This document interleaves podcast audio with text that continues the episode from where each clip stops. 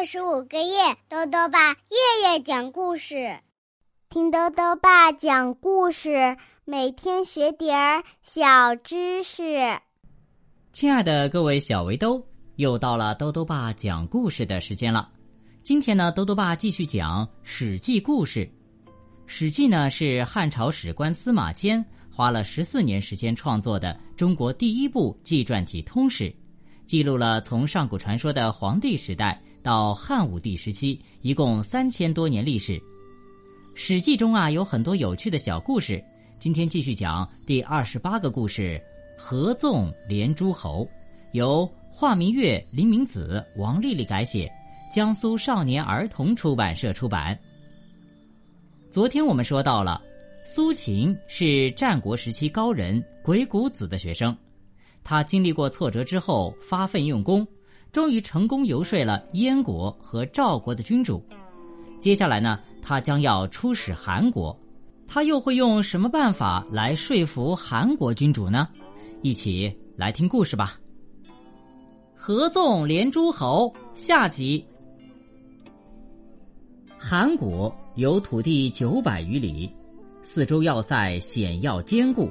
大有一夫当关，万夫莫开之势。韩国又有不少兵器专家，天下的强弓劲弩大多出自韩国。韩国拥兵二十万，军队装备精良，兵士个个强悍。但是韩国的君主和将帅在面对强秦的时候，在气势上啊就矮了一截，每每自乱阵脚，稍战即溃。最后不得不向强秦割地求和。苏秦拜见韩宣王，这次啊用的是激将法。他说：“韩国的军队如此强悍，而大王却一而再、再而三的把土地献给秦国，真是让天下人笑话呀！大王，您要明白，韩国的土地是有限的，而秦国的贪求却没有止境。”拿有限的土地迎合无限的贪求，大王的土地是早晚要被人侵占光的。俗话说啊，宁当鸡的嘴巴，也不做牛的肛门。大王现在以臣子的身份侍奉秦国，这和当牛的肛门有什么不同呢？我实在是替大王感到羞愧呀。韩宣王听了这话，暴睁两眼。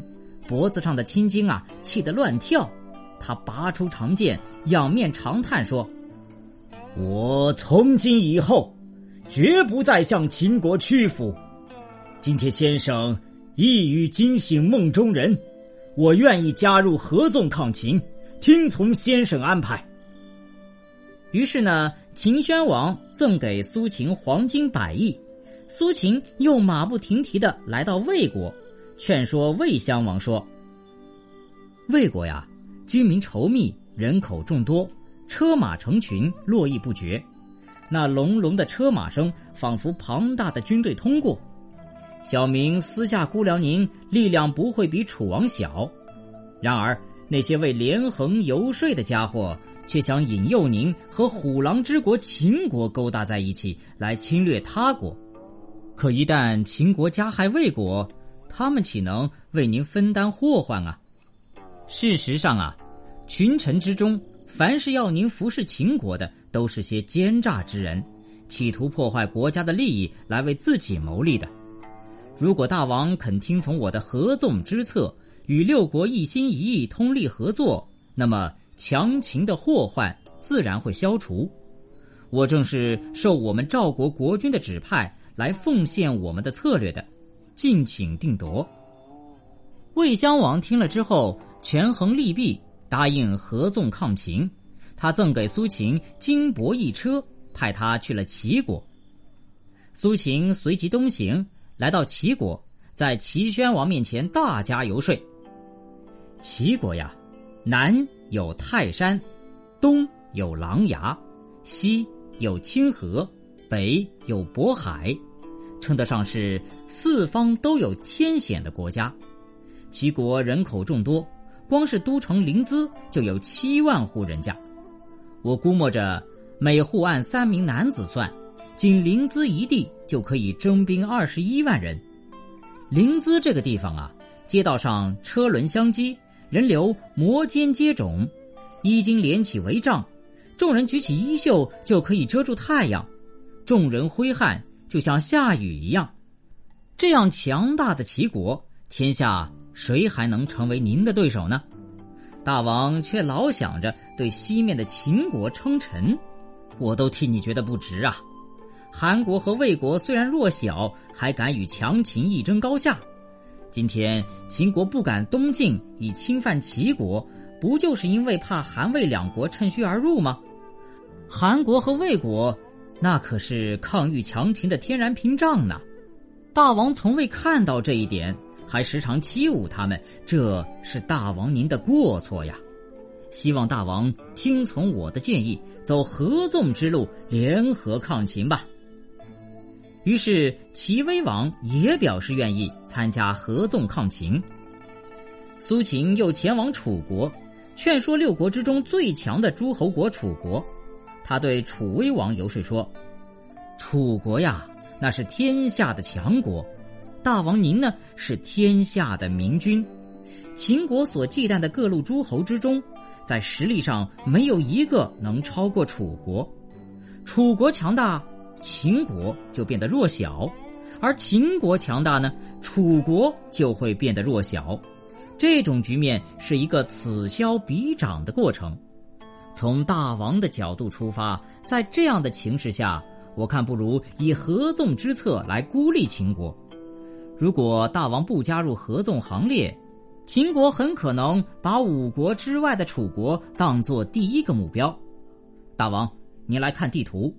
秦国威胁楚国，只要派两支军队就够了，一支自武关出发，另一支直下黔中，就会对楚国的燕郢之地形成左右夹击之势。秦国是虎狼之国呀，怀有吞并天下的野心。如果大王参与合纵之盟，到时候我一定有办法让那五国都听从您的号令。年年月月向您进贡。楚威王闻言大喜，说：“哎呀，秦国早就对我的燕郢一带虎视眈眈，寡人为此卧不安席，食不甘味。今日听君一席话，寡人茅塞顿开，我愿意参加合纵抗秦。”就这样，苏秦凭借他的三寸不烂之舌。终于使六国合纵的局面形成了，各国君臣在环水这个地方聚会，一丈金矛遮天蔽日，鼓乐大作是震耳欲聋。六国君王按国力排了座次，楚一、齐二、魏三、赵四、燕五、韩六，依次歃血拜告天地祖宗，相约秦公一国，其他五国都要出兵援救，谁违反盟约？五国共讨伐之。在环水聚会上，六国推选苏秦为合纵联盟的领导者，同时担任六个诸侯国的相国。就这样，苏秦衣锦还乡，车骑辎重，侍卫随从，绵延二十里不绝。那个派头啊，和一国之君也差不了多少。周显王知道之后，忙派人清扫道路。还派手下专程去慰问他。苏秦的兄弟、妻子、嫂子都趴在地上，恭敬的伺候他用饭。苏秦笑着问他嫂子说：“你以前那么傲慢，现在却变得如此恭顺，这究竟是为什么呢？”苏秦的嫂子匍匐于地，诚惶诚恐的回答说：“如今叔叔做了大官，有钱有势。”谁敢对你不恭敬啊？苏秦于是感慨的说：“哎，同样是我这个人，富贵了就让亲戚敬畏，贫穷了就遭众人轻视。假如从前我在家乡有两顷良田，我难道还会有争做六国相国的发愤之心吗？”于是呢，苏秦拿出许多钱财送给他的亲戚朋友。凡是当初不计贫寒帮助过他的人，都以十倍、百倍的金钱偿还。苏秦回到赵国，赵肃侯封他为武安君。苏秦又派人将六国合纵的盟约送到了秦国。果然啊，苏秦这六国相印不是白挂的。秦国有十五年的时间都不敢派兵出函谷关攻打六国了。好了，小围兜，合纵连诸侯这个史记故事到这里啊就讲完了。下面呢又到了我们的小知识环节。今天啊，兜兜爸要讲的问题是：故事中说歃血拜祭天地祖宗，歃血是什么意思？兜兜爸告诉你啊，歃血呢指的是古代举行盟会的时候，微微饮用祭祀牲畜的血，或者含于口中，或者吐于口旁，以此表示将会信守誓言的诚意行为。最后呢，又到了猜谜时间了。今天的谜面是这样的：说他是马生的巧，穿的衣服净条条，把他送进动物园，大人小孩都爱瞧。打一动物。再说一遍：说他是马生的巧，穿的衣服净条条，把他送进动物园，大人小孩都爱瞧。打一动物。你猜到了吗？如果想要告诉兜兜爸，就到微信里来留言吧。要记得兜兜爸的公众号哦，查询“兜兜爸讲故事”这六个字就能找到了。好了，我们明天再见。